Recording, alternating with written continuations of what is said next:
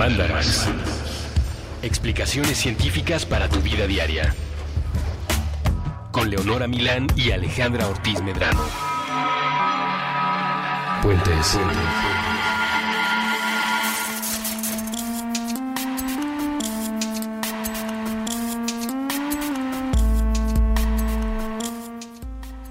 Hola Leonora, Hola, Alita Babe. ¿cómo estás? Envuelta en una nube de polvo y pelo de gato. Ah, sí, cuéntame por qué. Fíjate que el fin de semana tuve lo que se viene conociendo como la mudanza como tal. Sí, y entonces justo con tanta caja y tanto movimiento y tanta... Pues tanto arrastre de muebles y demás, hay mucho Sí. polvo a mi alrededor y la alergia se me brota como si fuera un grano en cara de puerto. Las mudanzas no me laten nada. Hay gente que dice que si tienes un peor enemigo, lo peor que le puedes desear son muchas mudanzas. Sí, creo que sí. Hubo, hubo además un o sea, yo de verdad espero no mudarme en mucho tiempo. Es que el problema de la mudanza es que si bien uno se deshace de un montón de cosas, Sí, lo cual es bien. que es bien, estás entrando siempre en términos de qué cantidad de cosas tienes realmente y que hay muchas que sí quieres conservar y tienes que moverlas de un lado a otro y después encontrarles un nuevo lugar cuando probablemente ya estaban perfectamente bien acomodadas donde estaban originalmente. Y te das cuenta de que de verdad necesitas cajas y cajas y cajas para contener tu vida. En el caso, por ejemplo, de los CDs, que yo tengo una colección Ajá, más sí. o menos Del CD. O sea, como que le he echado muchas ganas a lo largo de los años. Ya no, la verdad, porque streaming, pero antes sí. Híjole, es de las peores cosas que puedes mudar porque son súper pesados, súper estorbosos y jalan, o sea, guardan polvo como no te puedo ni siquiera empezar a explicar. Oye, sí. Yo también los libros, eh, ya me, me restringo de comprar libros por esa, o sea, porque pienso, si algún día me mudo, de verdad no los quiero empacar, no los quiero mover, son pesadísimos, necesitas cajas de un tamaño especial porque no pueden ser muy grandes porque entonces nadie las puede cargar. Te voy a dar Sí. un tip, si en algún momento te mudas y logras convencer a este hombre, el mudancero que me ayudó a mudarme a mí, te empaca los libros. Ok. Es Dios. Sí. O sea, sí, es toda la diferencia entre una mala y una buena mudanza. Sí, sí está chido eso. Porque además los envuelve en un plástico transparente que se llama playo, en términos Ah, sí, mudanceros. los en playa. Los en playa. Entonces ni siquiera te tienes que preocupar por si las cajas son de bueno o no tamaño y tampoco se desfonda. Entonces, Al parecer, sí. al parecer la gente de teatro está muy, muy en la onda del emplaye. Porque Sí. una roomie que tuve, Alma, que es teatrera, nos mudamos juntas otra vez, ¿no? Y, y lo solucionó todo con emplayando. Como, pero entonces me falta una maleta para mis calzones, hay que emplayarlos. Sí. En este caso Sí. también se emplayan muebles para que, como a manera de protección en las Sí, esquinas. sí. O sea, sí, mi mudancero Juan es muy fan del playo. Es mucha contaminación, pero ok. Sí, pero pues bueno, digo, de cualquier manera, algo de las cosas que se usa siempre para las mudanzas, salvo las cajas que sí son muy reciclables, pero también el papel burbuja, este como papelito de plástico transparente, Sí. de como papel plasticoso blancuzco, todo es súper contaminante. O sea, mudarte es malísimo para el ambiente, según yo. Vivir contamina, amigos y amigas. Sí. Pero mudarse no siempre. La verdad es que en la naturaleza, no solamente yo y el resto de mis congéneres humanos nos mudamos muy de repente, sino que hay muchos animales que se mudan de un lado a otro temporalmente y luego vuelven a su hogar o no.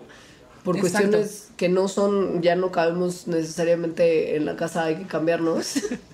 O son más inteligentes como algunas personas muy afortunadas sí lo hacen, que buscan mejores condiciones, ¿no? O sea, aquí ya empezó a hacer frío, me, me mudo del lugar a donde hace más calor. claro. Entonces, en los animales esto obviamente no son mudanzas, son migraciones. Pero pues es como la mudanza de la naturaleza. Un poquito, sí. Este, y las migraciones son algo en realidad súper fascinante, creo. O sea, porque son hasta cierto punto medio misteriosas. Han fascinado por lo pronto a los humanos, tanto a los investigadores como a la gente de a pie. De hecho, se hace mucha ciencia ciudadana relacionada con migración. Y pues sí, tiene, tiene sus razones de resultar fascinante. Es una cosa que implica grandes eh, pues, como retos de integridad física. Sí, eh, por ejemplo, hay un ave de la que hablábamos en un programa pasado, hace poco, del vuelo, que migra... ¿El qué? Vencejo. Exacto, el vencejo. que cruza el océano durante nueve días sin parar. Entonces, eh, este tipo, o sea, así como está el vencejo que hace esto, hay otros muchos animales que también tienen unas migraciones muy impresionantes. Por ejemplo, nuestro migrante mexicano favorito por excelencia, la mariposa monarca, migra como casi 5.000 kilómetros en el otoño, que se va que de Canadá a México y bueno, después emprende el vuelo de regreso durante la primavera. Entonces, pensando en esta migración, por ejemplo, no es que un solo animal lo haga, ¿no? Son, de hecho, pueden ser tres o hasta cuatro generaciones de mariposas monarcas, lo cual también está muy impresionante. La pregunta que a mí siempre me surge con las migraciones es, ¿cómo saben hacia dónde hay que ir? O sea, ¿cómo sabe una mariposa monarca que sus papás nacieron en México, ella nació en California, que se tiene que ir hacia Canadá? O sea, a un lugar que nunca ha visto. El Ni sus papás lo vieron. El caso, de, el caso de las monarcas es muy impresionante porque si piensas en las tortugas, que tienen que salir, o sea, no las puedes soltar al agua nada más, sino que dicen cuando liberas tortuguitas que tienes que dejarlas en la arena para que caminen un poquito y encuentren como de esa forma la, la manera de ubicarse y regresar a esa playa a anidar. Entonces es como de, bueno, sí, dude, pero ya estuvo ahí en algún momento. O sea, sí era un bebé, pero ya había, ya había estado ahí. Entonces igual sí puede regresar. Sí, sí, exacto.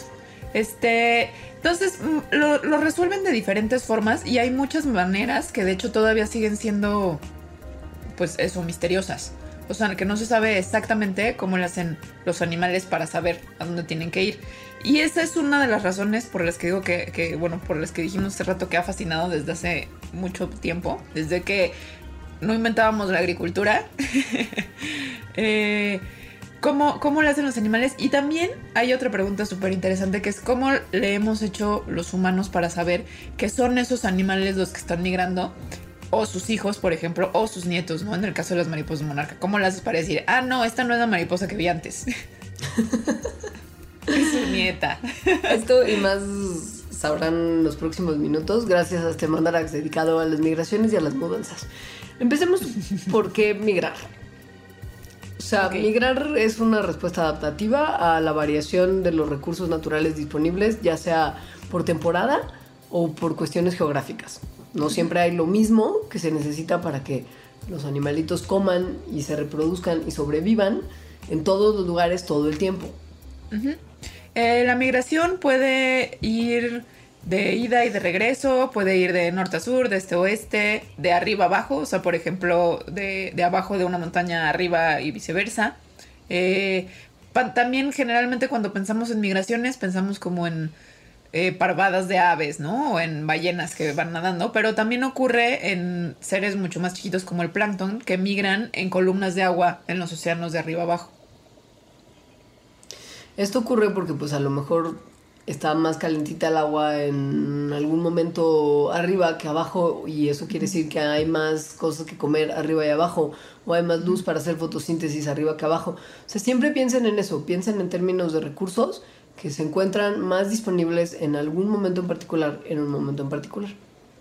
Y también tiene que ver no nada más con los recursos que necesitan todo el tiempo, sino con recursos que tal vez necesitan en determinado momento de su vida. Por ejemplo, para reproducirse o para tener a sus hijitos. Entonces no son los mismos, las mismas condiciones necesarias para estas diferentes etapas de vida de, los seres vivos.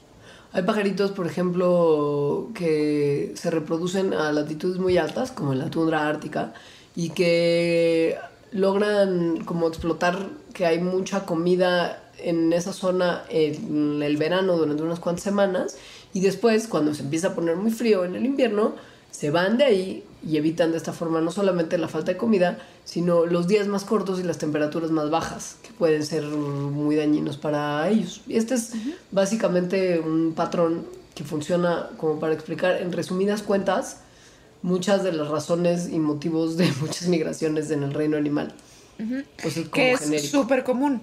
O sea, de hecho, todas las clases de animales, eh, digamos, mayores, es decir, peces, crustáceos, anfibios, reptiles, insectos, mamíferos, migran. Tienen, o sea, no todas las especies, ¿no? Pero hay especies dentro de esos taxones que migran. En una de las múltiples preguntas que nos hemos hecho a lo largo de, de los- las décadas respecto a los animalitos que migran, es bueno, sí, o sea, entendemos por qué. Esto es la cosa más sencilla, digamos, de comprender del fenómeno. Lo que es bien interesante es y cómo logran hacerlo. Justo en el tema como lo que mencionabas de las mariposas.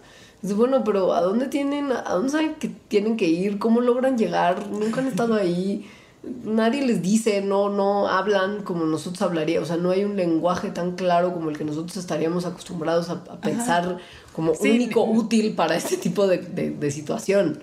Ni como una conciencia, como una mudanza humana, ¿no? Que dices, ah, ya no quiero, ya quiero vivir más cerca de mi chamba, entonces me voy a mudar. O sea, Ajá. no.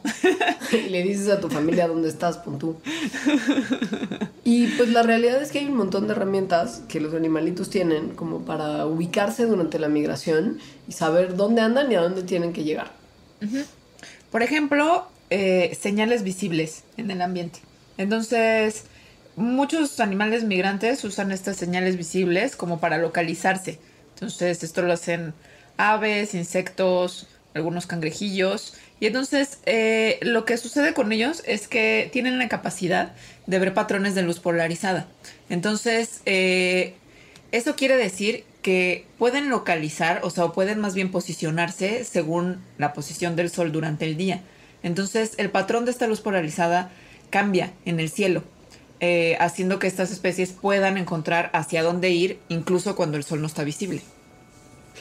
Hay obviamente muchos animalitos que viajan de noche y ya que ahí sí, o sea, el sol no está visible en absoluto, los migrantes usan la posición de las estrellas basándose en la rotación del cielo nocturno alrededor de un punto fijo, que en el hemisferio norte es la estrella polar.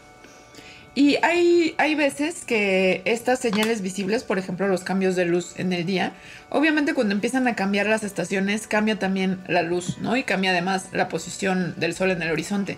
Entonces, digamos que tienen programado, por así decirlo, genéticamente, que cuando llega a un punto en el que esa luz es de determinada forma, se activa su respuesta de migrar.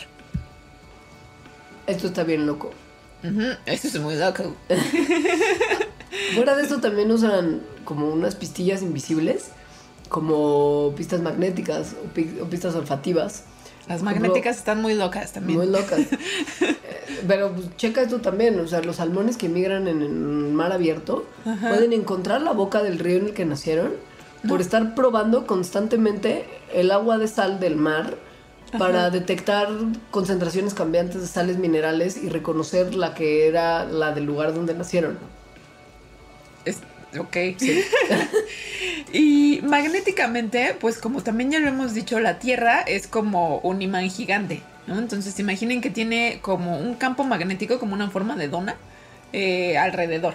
Entonces hay fuerzas magnéticas elípticas, como en estas de los, de los esquemas, ¿no? Típicos de, de, de las fuerzas magnéticas que están alrededor de la Tierra, que van hacia el polo sur, hacia el polo sur y el polo norte magnéticos. Entonces las especies, dependiendo de cuál, porque hay muchas que lo hacen magnéticamente, eh, tienen como una brújula que detecta cómo van cambiando las fuerzas magnéticas eh, su ángulo en la Tierra. Por ejemplo, la polaridad norte-sur. Entonces también pueden sentir qué tanta fuerza hay hacia de- del campo magnético de la Tierra y con esto orientarse.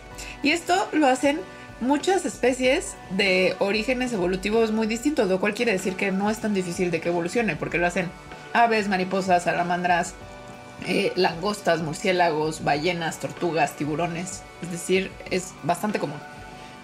Y también están, por supuesto, los otros factores que ya no sirven como solamente para saber dónde están y a dónde tienen que ir, sino cuándo es el momento adecuado para empezar a migrar, que son otro tipo de pistas, tienen más que ver con, sí, con observa- observación en algunos casos, pero también con fisiología en otros. Por ejemplo, Ajá. en los pájaros hay una asociación muy clara entre la longitud del día y el inicio de la migración, ¿no? O sea, si se ha estudiado que si mantienes a ciertos pajaritos en condiciones de luz artificial constante, eh, se están como moviendo hacia el sur de manera frecuente porque lo identifican como el cambio de luz que, de- que detona la migración. Pero ajá, hay otras especies que tienen como pistas hormonales que tienen que ver con la condición de sus gónadas, de sus aparatos reproductivos. Y cuando estas están en un punto particular, que es, por ejemplo, la primavera, se detecta que es momento para empezar un movimiento, pero no pasa eso en otoño, que su condición gonadal es otra. Esto también está bien interesante. O sea, es como te haces adolescente y te llega el llamado Exacto. y vas hacia él. O las langostas, que son estos bichos que de repente, justo como que ha habido mucha representación en cine y cultura popular de la horda de langostas que llegan volando como en nubes y se oye un Ajá. ruido como súper chirriante de cómo Sí. llegan todas volando. Como, como de plaga bíblica. Exacto. Pues bueno, esa plaga bíblica se guía por la serotonina. Y saben cuándo tienen que volar dependiendo de sus niveles de serotonina. Ahora, la respuesta de cómo migran, que se puede responder entonces cómo le hacen para orientarse, cómo, cómo despierta la respuesta, también se puede responder cómo le hacen físicamente para lograr recorrer distancias tan grandes. Entonces tienen también adaptaciones muy impresionantes, pero muchos utilizan pues ayuda de afuerita.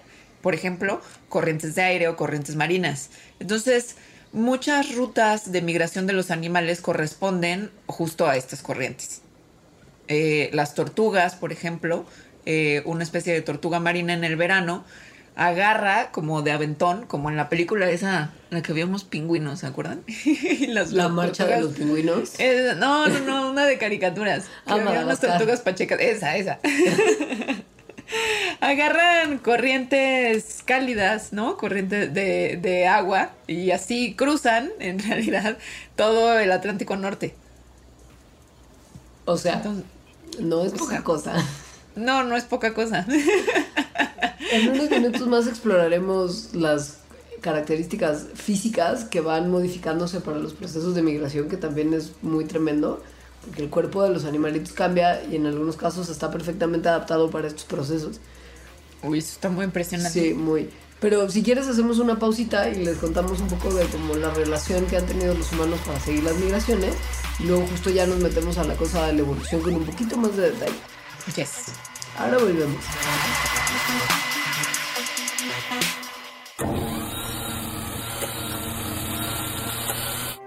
Era una de esas ciudades que todo el mundo quiere conocer para saber si es cierto lo que enuncian las guías turísticas.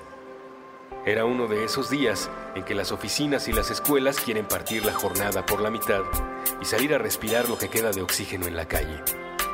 Era uno de esos centros comerciales donde los automóviles hacen fila para entrar. El edificio, una novedad parida por la arquitectura de vanguardia del siglo XXI, era un teatro dedicado a fabricar con sus luces y ángulos la ilusión de que la vida es una tarea fácil. Unos pasos y es posible encontrar de todo. Sensación de abundancia, sensación de limpieza, sensación de seguridad, sensación de felicidad. Los aparadores tenían la capacidad para contenerlo todo. En la esquina, junto a la zapatería y la tienda de joyas, el restaurante. Uno de esos sitios que mueven en charolas el sabor del momento y donde más importante que la cocina es la danza. Ver y ser visto en compañía de a la dando un apretón de manos a quien pudiera ver la escena como nosotros desde una perspectiva cenital sin que su presencia alterase el comportamiento colectivo en el recinto sería capaz como nosotros de notar el fenómeno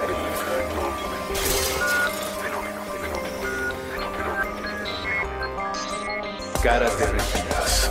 Sí, ahí está. Por ejemplo, cuando el hombre de la recepción saluda a un grupo de comensales y les dice que todas las mesas están llenas, que la espera es de aproximadamente hora y media y que es su culpa por no haber llamado previamente para hacer una reservación, la exasperación le derrite la cara. Más adelante, en la mesa 22, la mujer rodeada de niños. Ellos le preguntan todo tipo de cosas, tratan de llamar su atención. Todavía no son muy precisos cuando se trata de verbalizar sentimientos, así que producen todo tipo de ruidos con distintas partes del cuerpo. Incluso utilizan los palitos de madera que forman parte del servicio para hacer contacto con la representante del mundo adulto que tienen enfrente. Pero ella está en otro sitio. Tiene la mente sorbida por el brillo de su teléfono celular. El aburrimiento le derrite la cara. En el pasillo, afuera del baño, esos dos hombres creen que se conocen. Creen que esas palabras que se dicen sin poner atención a lo que sale de la boca del otro es una conversación. Creen ser cordiales. Se muestran. Se intercambian una palmada en la espalda. Apenas se den la vuelta, volverán a sus mesas para vomitarse en la existencia del otro. Cuando lo hacen, la envidia les derrite la cara. Cerca de la puerta, en la mesa 4, la camarera finge apuntar la orden de los comensales, tan solo para quitarse de encima los ojos de la supervisora que se pasea por el salón. Los que están sentados escupen. Ella quisiera iniciar cuanto antes el trayecto de tres horas que la llevará de vuelta a casa.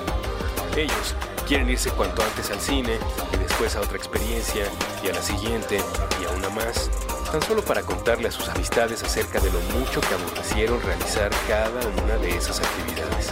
A la camarera, a los clientes, el hartazgo de la cara. Cuando cada uno pudo notar que la papada, un párpado o un trozo de labio estaba fuera de su sitio, caminó discretamente hasta el baño para echarse un poco de agua y reacomodarse. Y por el resto de la tarde, se dedicaron a disfrutar de la comodidad, el progreso, la vida fácil que esa ciudad, tan celebrada por las guías turísticas, les obsequió.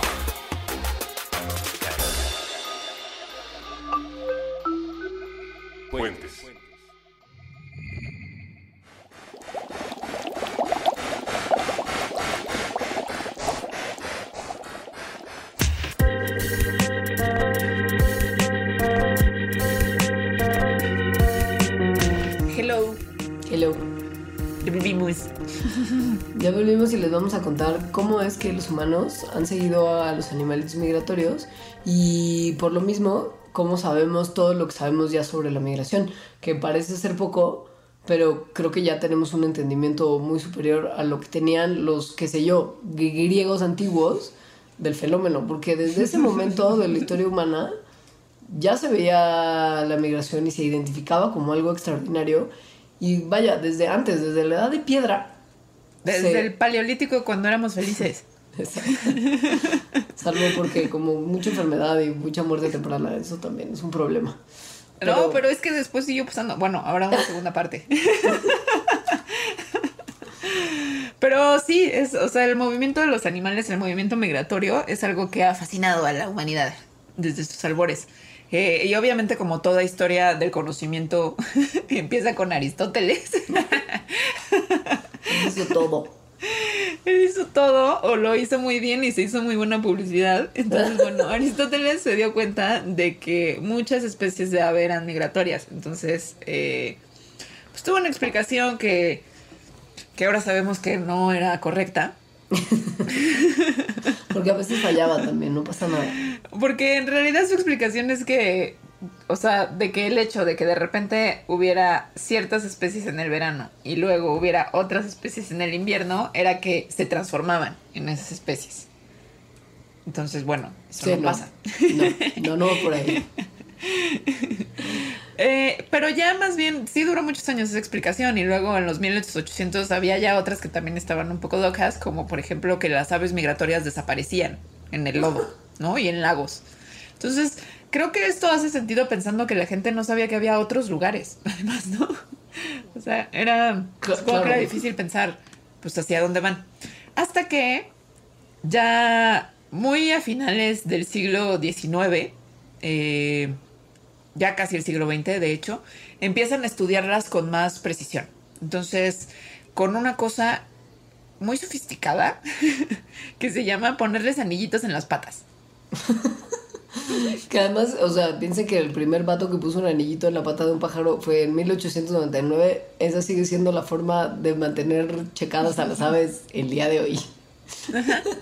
Entonces, lo que hizo este señor es que tal cual les puso unos anillitos a las, a las aves bebés, o en sus nidos. Entonces, eh, y les puso en los anillitos una etiquetita que tenía una dirección y un número de serie. Entonces, de esa manera, si alguien se encontraba con una de estas aves que tenían ese anillito, podían mandar información del momento y el lugar en donde fueron encontradas a, ese, a esa dirección, ¿no? Entonces así empezó a recabar datos. Y desde que él empezó a hacerlo, se han puesto banditas en aproximadamente 200 millones de pájaros alrededor del mundo. Esos son muchos pájaros con anillitos en las patas. Pero no todos se recuperan o no todos se capturan y se recoge información. De hecho, la tasa de, de, recuperación de información de estas aves es de 1 en 300. Entonces es, es muy poco, pero si son 200 millones, entonces sí hay suficiente información para decirnos cuáles son las rutas que los animales toman, ¿no? O al menos estas aves. Si pensamos en algunos animales a los que no se les pueden poner banditas en las patas, como las ballenas o algunos otros mamíferos, ha habido alternativas que tienen que ver con, por ejemplo, una pintadita ya sabes, un, un, poquito de tinta en el cuellito o en la espalda donde no se lo pueden quitar, o bien una etiqueta. Eso también ha funcionado muy bien. Ahora, ya en cosas ahora sí más sofisticadas, eh, a partir de la Segunda Guerra Mundial se empezó a utilizar el radar como algo que podía ayudar para, para registrar las migraciones eh, de animales. Entonces, eh, los radares actuales tienen la capacidad suficiente no solo para decir en dónde están, ¿no? Sino para hablarnos también de otras características como el tamaño, la velocidad, qué tan rápido van, por ejemplo, aves o murciélagos.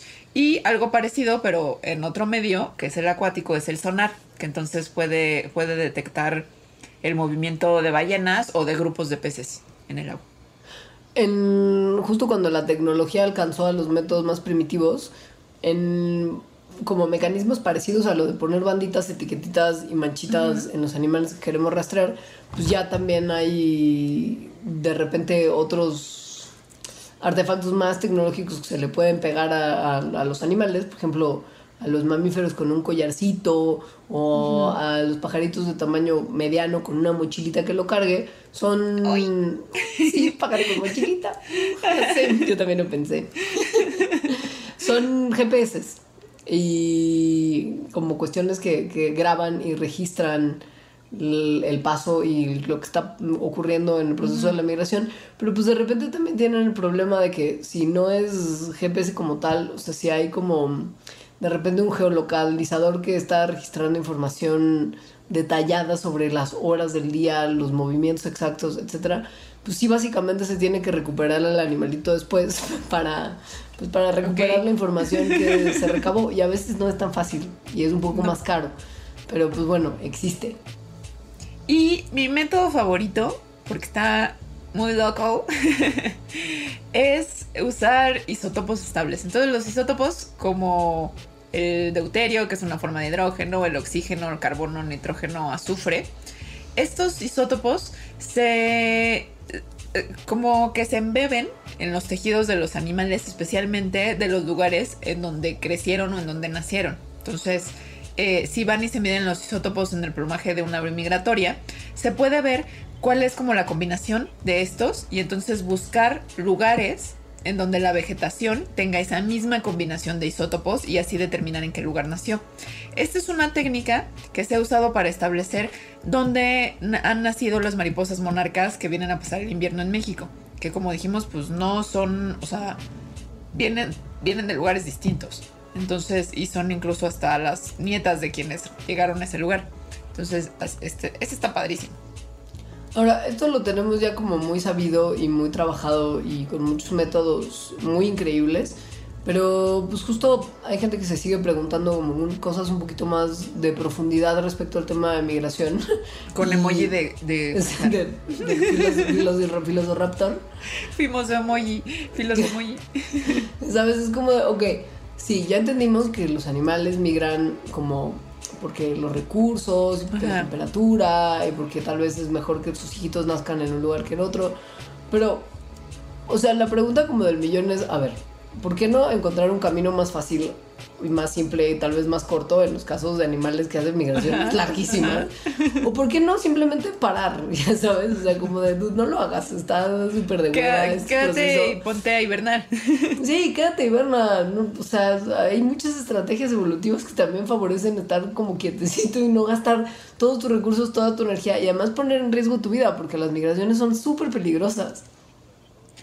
Y la respuesta como como en casi todo lo evolutivo, porque digo, también se podría plantear la, pregunta al revés, ¿no? ¿Por qué no todos los animales migran? Claro. O sea, ¿por qué te quedas en un lugar donde está todo bien gacho? Bueno, entonces la respuesta más simple a casi todas estas cosas evolutivas tiene que ver con las disyuntivas, es decir, como poner en una balanza beneficios contra costos. Entonces, los animales que migran, la respuesta más simple es que lo hacen porque la migración a largas distancias tiene menos costos que, que quedarse en el lugar en donde no podrían migrar, ¿no? O sea, los beneficios que les ofrecería no ser migrantes son menos que los que les ofrece moverse tantísimo. Esto evidentemente tiene que ver con la selección natural. La selección natural. O sea, podríamos hablarles de animalitos que migran y el detalle como sus migraciones, como las ballenas jorobadas y justo como lo que ya platicábamos un poco de las monarcas, pero básicamente saber que todo esto que ocurre en los salmones, en los áfidos, en los pájaros, en algunas pestes agrícolas en África, en el tema de las langostas y la plaga bíblica, etc. Todo tiene que ver con selección natural que de alguna manera le da forma a estos viajes y que ha como programado esta naturaleza viajera en muchos animales. Es un poco un misterio, pero esa es como en la mayoría de los casos la respuesta. es un poco un misterio y en, la cuestión del comportamiento, que casi siempre es difícil de, de como conceptualizar evolutivamente, porque puedes pensar, bueno, el color está en los genes, ¿no? O que produzca cierta proteína eh, está en los genes. Eh, pues muchas cosas del comportamiento también están en los genes. Eh, es, es, otra característica tal cual como la fisiología o como la morfología. Entonces, sí se sabe además cómo es la herencia de esto y por lo tanto se sabe que sí es genético, de por ejemplo la dirección y la distancia en la que migran algunas aves. Entonces eso lo saben porque cuando nacen aves sin haber volado nunca ni nada, eh, saben exactamente a dónde dirigirse y por cuánto tiempo volar. Además, hay un mecanismo que está basado en genética y que es interno, en la que sincronizan sus comportamientos, ya sea prepararse para la migración o, volverse sexualmente activos, con las temporadas. Como, sí. Pues, como, sí, como, como, un, como un cronómetro. Que también lo tienen las monarcas, que no desarrollan sus órganos sexuales hasta que llegan a México. Es, que, sí, es que esto está bien tremendo, de verdad. Está, es, es es súper interesante. de la evolución. O sea, la migración es una cosa que necesita tantos recursos y tanta atención y tanta como determinación que todo lo demás se pone en pausa, ¿no? O sea, por ejemplo, la generación de las mariposas monarcas que migra no se puede reproducir hasta que no llega a su destino sureño. Los áfidos que migran eh, están como atraídos por las diferencias de las luces en el cielo y están como completamente pendientes a esto para saber que van a llegar a las hojas a las que tienen que llegar porque el cambio de luz les indica.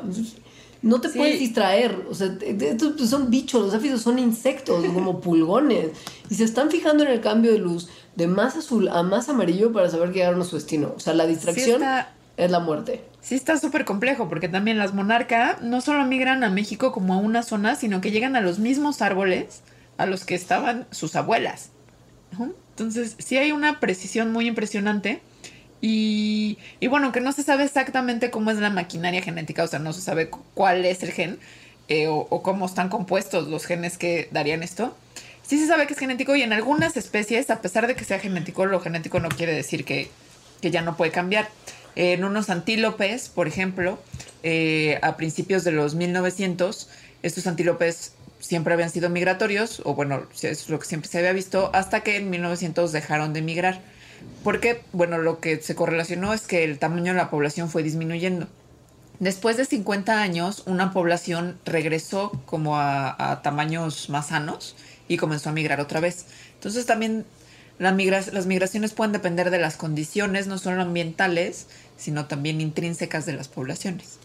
Y también existe el, caso de pajaritos que tienen un montón de comportamientos migratorios, pero pueden tanto como migrar o como quedarse quietecitos.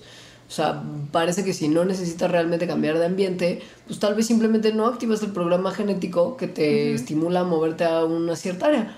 Pero tal vez esta capacidad esté incluso presente en la mayoría de los pájaros, solo algunos nunca necesitan usarla. Ahora, eh, físicamente. Esto está bien padre. Ajá. Sí, o sea, aunque se ayuden de corrientes de aire, aunque se ayuden de corrientes marinas, es igual moverse un montón, ¿no? y además te estás moviendo generalmente porque estás buscando recursos, lo cual significa que donde estás no hay. ¿No? O sea, que estás pasando por caminos donde no precisamente son los mejores para que te quedes ahí. Entonces, ¿cómo le hacen? O sea, ¿cómo le hacen para, para moverse tanto, para ocupar tanta energía sin comer mucho? Pues hay algunos que sí son forrajeros, ¿no? Y que comen durante sus rutas migratorias, pero otros hacen lo que Alejandra hace todos los días en cada una de sus comidas, que es Entre un, comportamiento, un comportamiento llamado hiperfagia. Es básicamente atascarse de comida, comer intensa, intensa, intensamente para aumentar sus reservas energéticas y poder aguantar el viaje largo. Esto está desencadenado por un, ritmo circanual, como los ritmos circadianos, pero anual en vez de del día, que también es interno y que se ha visto en monarcas, en caribús, en ballenas, en un montón de especies. Por supuesto, pues lo que nos da a entender es que la fuente principal de energía para esta migración es la grasa, que la grasa es una fuente, o sea, un componente muy energético, guarda de 8 a 10 veces más energía que su equivalente en carbohidratos o en proteínas. Y pues si uno come mucho y no usa la energía en ese momento, como bien lo indican sus lonjitas, como las mías que me estoy agarrando ahorita, es que si uno no usa la comida como tal, se almacena en grasa en nuestros tejidos. Eso es una estrategia que es, ¿no? Acumular un montón de reservas energéticas y volverte más gordo, tal cual. Y entonces durante el viaje, pues te las vas quemando. O sea, pero eh, piensen que, o sea, perdón, nada más una cosa, o sea, los aves migratorias que son migratorias de larga distancia pueden duplicar su peso corporal antes de la partida y una monarca puede guardar hasta el 125% de su peso seco en grasa. O sea, no es que se coman así como 10 tortas de tamal y ya con eso estén. O sea, es una hiperfagia tremenda.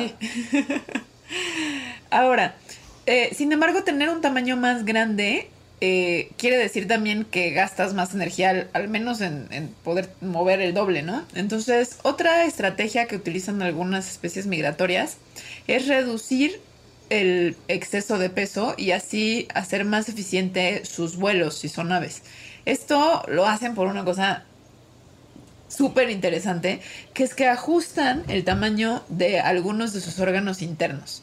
Entonces esto, unas aves migratorias eh, los órganos que están relacionados con el vuelo, como por ejemplo el corazón o músculos de las alas, el corazón pues para bombear la sangre, incrementan en tamaño cuando se están preparando para la migración. Y otros órganos, los que están relacionados con comer, como por ejemplo las tripas, el, riñón, el hígado, riñón, los riñones y el hígado, se hacen más chiquitos antes de que partan. Y después, cuando ya llegan al sitio donde se van a quedar por un tiempo, regresan a su tamaño normal, ¿no? Entonces, cuando regresan a su tamaño normal, se empiezan a alimentar y la digestión comienza a hacer otra vez de forma normal. Hay animalitos que incluso de plano no desarrollan órganos sexuales hasta que no llegan al lugar donde se van a reproducir, como las monarcas. Las monarcas que migran hacia el sur desde América del Norte en otoño no tienen órganos reproductivos estos solamente se desarrollan el siguiente, o sea, la siguiente estación en primavera en los individuos que sobreviven. Esto de los órganos me impresiona mucho. A mí también. Es creo que lo que más, bueno, no, todo, todo me parece fascinante, pero esto sí es, es una locura. Sí. Ahora, los seres humanos somos más aburridos.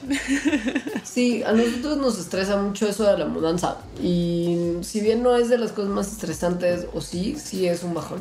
O sea, no adaptamos nuestros órganos internos, pero yo siento que me muero de hambre todo el día, pero no quiero comer porque no hay nada, porque casa hecha un desastre, ya sabes. O sea, es distinto, yo, yo me adapto de otra forma. Pero yo sí he escuchado eh, que dicen que mudarse de casa es de las tres cosas más estresantes que te pueden pasar en la vida. Si esto es cierto o no, usted lo sabrá después de este corte.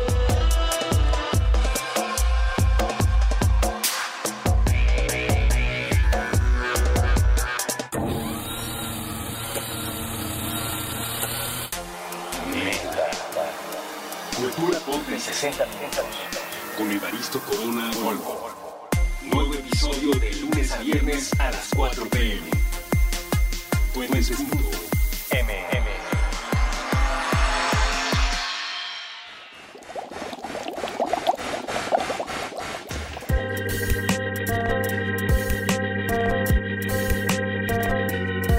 Hemos vuelto, hemos vuelto tras una pequeña migración.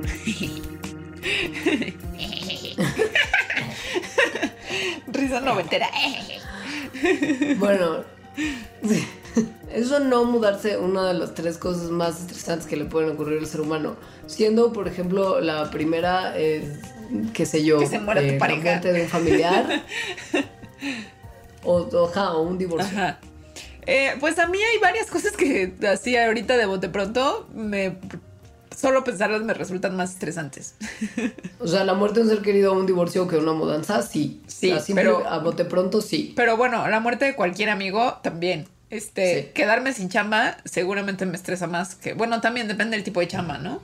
Y también depende lo de la mudanza mucho, o sea, si ahorita llegan y me dicen, te tienes que ir mañana, pues seguramente sí me voy a estresar. Ah, O- ah, compré una casa, la casa de mis sueños, me voy a mudar, eso suena menos estresante. Exacto, te tienes que mudar ahí a una parte del Lerma bien cerca donde está el río y que huele todo como muchísimo azufre, pues también igual eso te estresaría muchísimo, muchísimo más Ajá. que te dijeran que, que sí, que básicamente vas a tener una casa de 10 pisos, mansión estilo Pop Daddy. Entonces, bueno, em, esta idea de que cambiarse de casa es la tercera cosa más estresante que le puede pasar a alguien y frase que se repite mucho entre quienes se cambian de casa, como leí en internet que es la tercera cosa más... Oh, sí, sí es. Em, pues al parecer sí hay estudios en qué son las cosas más estresantes que le puede pasar a la gente. Entonces, hay en particular un- una escala que, que se hizo en el 67 por unos psiquiatras en las que le preguntaron a personas qué tan estresante encontraban 43 eventos diferentes. Entonces las personas ponían de más estresante a menos estresante y después con esto entonces vieron, sea, hicieron un cálculo como en el nivel de estrés que pueden pasar. Esto es como de las cosas más mm, serias, aunque tampoco está tan bien hecho, que se tiene sobre el nivel de estrés que pueden causar ciertas situaciones. Y en esta lista los resultados es que la muerte de la pareja sí es como la número uno y después viene el divorcio. En tercer lugar viene una separación, es decir, como el pasito antes del divorcio. Después viene ir a prisión, la muerte de un miembro de la familia. Eh, y mudarse de casa, pues ni siquiera está en la lista. Lo único que tiene que ver con casas son las hipotecas. Que es cuando tienes una hipoteca muy cara que está en el lugar número 20 de la lista y cuando tienes una hipoteca no tan cara que está en el lugar 37. Que por cierto, yo no entiendo por qué no el que te diagnostiquen con una enfermedad terminal no es la como cosa más estresante para la gente. Entiendo que uno no puede ser tan egoísta, pero Es- ¿Sabes? Ajá, sí, no, no, no sé.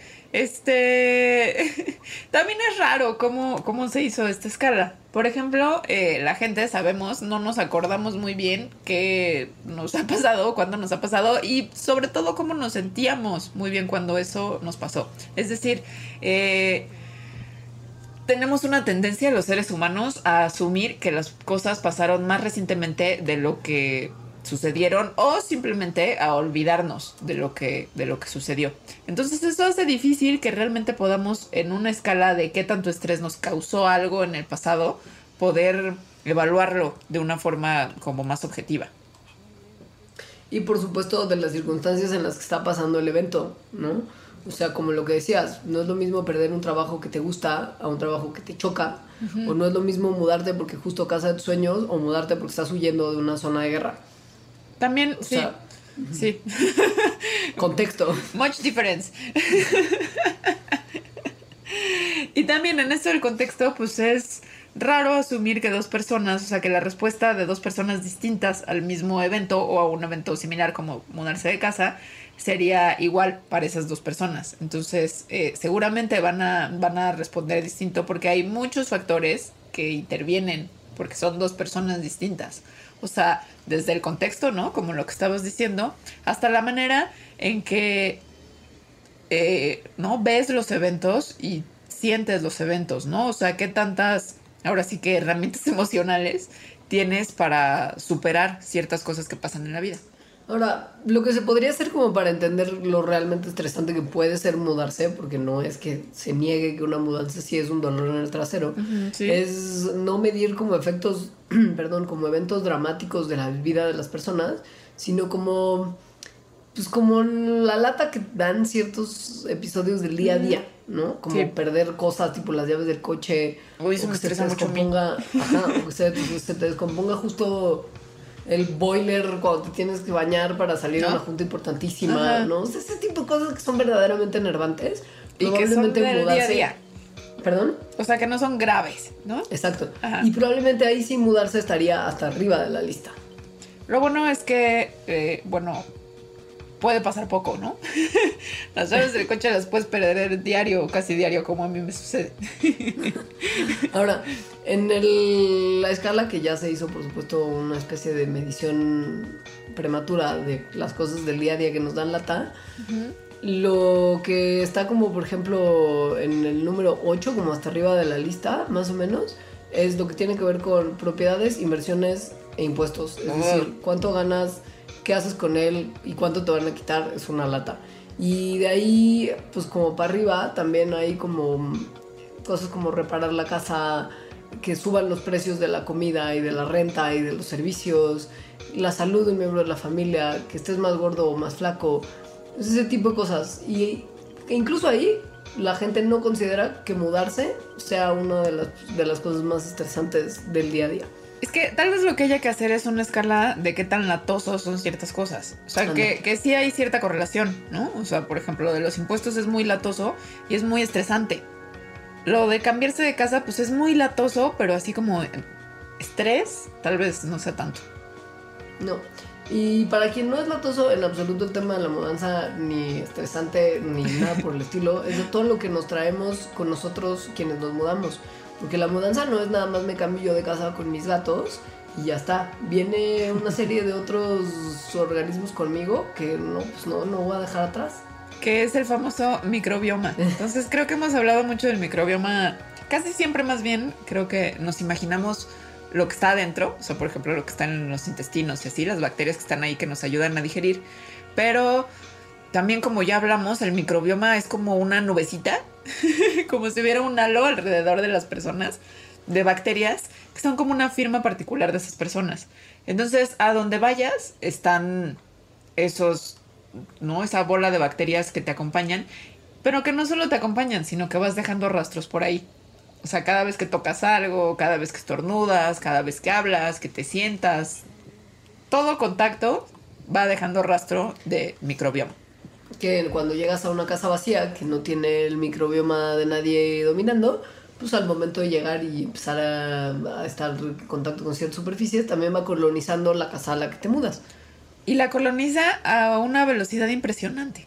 O sea, si una persona va a un hotel, en tres horas el cuarto de hotel ya está colonizado por el microbioma de esa persona. Es decir, si fuéramos a tomar muestras de, de rastros de bacterias que haya por ahí, podríamos saber más o menos qué persona estuvo ahí por, por la composición de esas bacterias. A una casa nueva toma nada más 24 horas después de la mudanza para que ya esté como embebida en microbioma de los nuevos inquilinos. Por lo menos en parecerse considerablemente a la casa que dejaron. Y sobre todo si es una familia, porque piensen que todas las familias, ya por mucha convivencia y hábitos similares de vida, comparten un microbioma más o menos similar. Entonces es mucho más fácil si son cuatro personas colonizando que si es nada más una con el gatito, familia de cuatro personas, tres perros, nada, ya está toda la casa idéntica que la anterior. Ahora, también puede pasar esto, no con, no con tanta intensidad como una familia, pero sí con gente que no es familiar, pero que viven juntos, como por ejemplo roomies. Y además con lo de los roomies está súper interesante, que incluso puedes saber, ¿no? Al ver el microbioma que hay embarrado por la casa, qué roomies tienen una relación más cercana o comparten más espacios que con otros. En, en, un estudio que hicieron, lo que vieron es que uh, vivían tres personas, dos hombres y una mujer, como roomies en una casa. Los hombres compartían un baño, la mujer tenía su baño propio. Y al, no, al como muestrear los baños de estas personas, supieron que los hombres eran los que lo compartían, ¿no? Porque había como rastros de sus bacterias ahí. Esto está padrísimo porque nos hace pensar que en el futuro los microbios que nos acompañan podrían servir para espiarlos. Por ejemplo, sí. como que pues, si pueden estudiar tus hábitos a raíz de tu microbioma, un análisis de como pues, justo es que es como los... es que es como tipo huella digital pero huella sí. de microbioma exacto un análisis de los bichitos que tenemos en la piel podrían detectar si estamos teniendo una aventurilla sí. o, o si entró un ladrón momento, a la casa ¿o qué? si entró un ladrón a la casa o sea si entró exacto. alguien extraño sí o pues si quién es el ladrón no porque Ajá. también podría servir como una huella digital para identificar a los criminales está está bien padre eso está bien padre y está bien padre, como en el momento en que te mudas, saber que no te estás mudando solo, ya sabes, porque está muy bien sentir que ya yo ahora en mi nueva casa ya la siento llena de mí. Y sobre todo llena de los cinco gatos con los que convivo. La señora loca de los gatos. Sí. Pasa que en mi mudanza en particular se están uniendo dos familias de gatos, que es una cosa compleja. Y Porque que los gatos tiene que son... hacer de la mano de un veterinario que se especializa en comportamiento, un etólogo, porque los gatos no tienen como tanta facilidad de repente como un perrito de convivir con desconocidos. Son muy territoriales, son, son, son de repente medio cretinos. Eso. ¿No? Y, y que les puede durar mucho. Que, que, se, que se estresan, o sea, no, no son...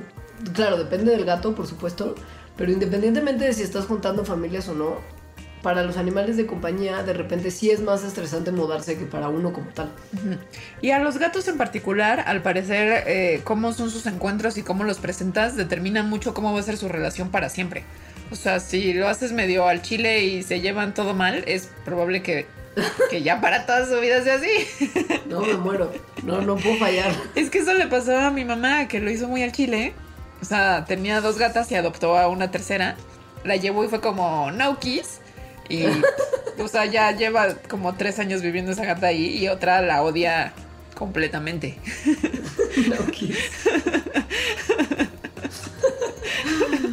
Bueno, afortunadamente para nosotros, los amantes de los gatos, estamos completamente subyugados al carácter y deseos de sus animales, hay ciertas herramientas que se han desarrollado como tanto de justo tips que puedes hacer para que, la, uh -huh. que, el primer encuentro sea más amable, suavizarlo, como acostumbrando los unos a los otros al olor de la otra familia de gatos, etc. Y en algún momento un señor X inventó una sustancia química que en teoría hace que todo esto sea un poquito más amable, que es un análogo sintético de las feromonas faciales de los gatos.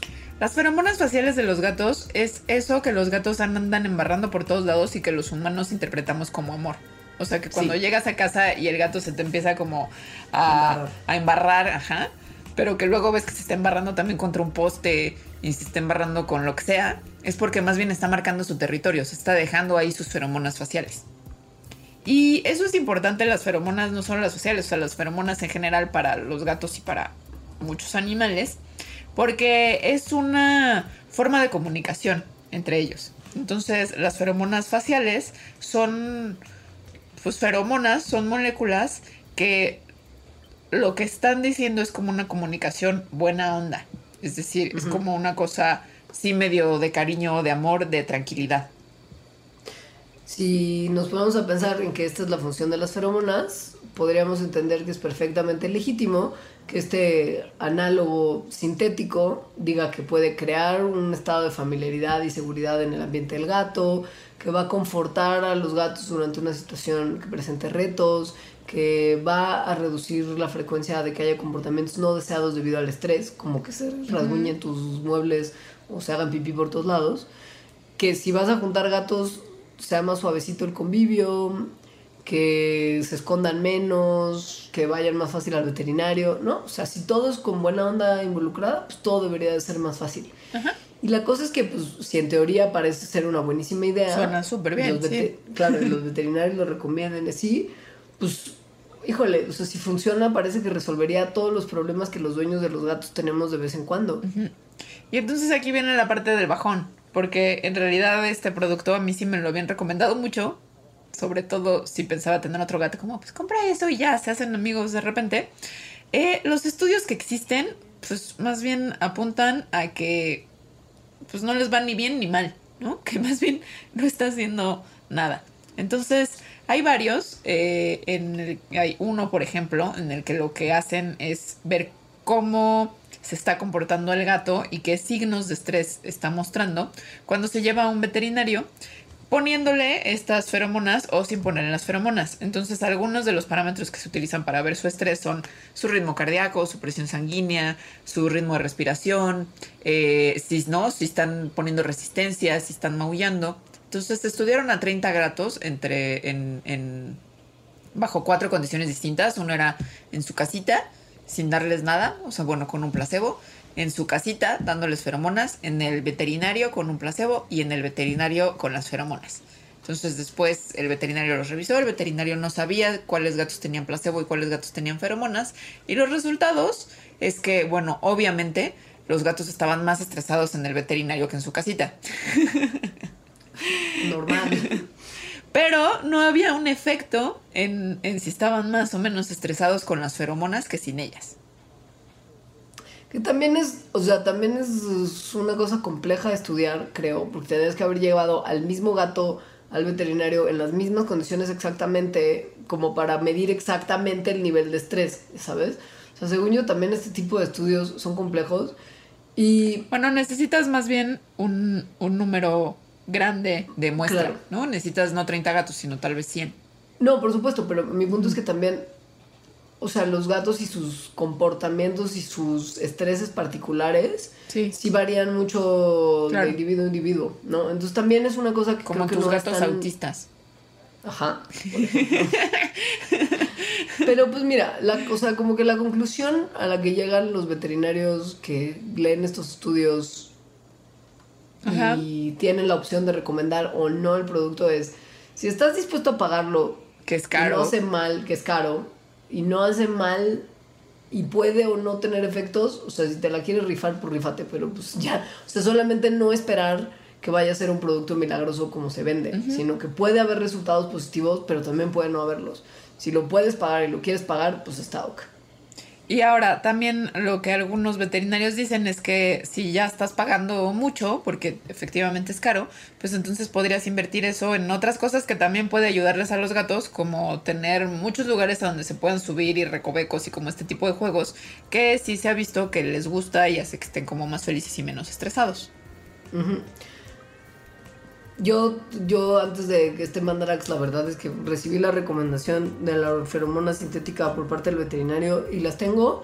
Y te puedo decir con toda sinceridad que hasta ahora, pero no se han juntado las familias de gatos aún, están súper tranquilos y se mudaron ahí como el domingo y en dos días ya estaban como en casa. Es que también ocurre, ocurre ese fenómeno, ¿no? Que, que puede que estas feromonas estén funcionando y entonces cuando funcionan, eh, vas y dices en la página, por ejemplo, de- del producto como, ay, me funcionó perfecto. A la gente que no le funciona no dice nada y más bien va con veterinarios y les dice no funcionó nada y esos veterinarios Claro. a partir de esos datos hacen sus estudios. Entonces ambas respuestas están súper sesgadas. Así que pues no hay solución. Gracias por escucharnos. Gracias por escucharnos. Mi palabra, bueno, mi hashtag es gato estresado. Mi hashtag es feromona sintética. Muchas gracias por escuchar nuestros red- nuestras redes sociales. Mi Twitter es arroba alita-emo y el de Mandarax es arroba mandarax. Yo estoy como arroba leos y nuestro Facebook es facebook.com diagonal mandarax lo explica todo, donde desde hace mucho tiempo no están los programas actualizados. Pero ya nos pondremos. Hoy estarán. Gracias. Los queremos, adiós.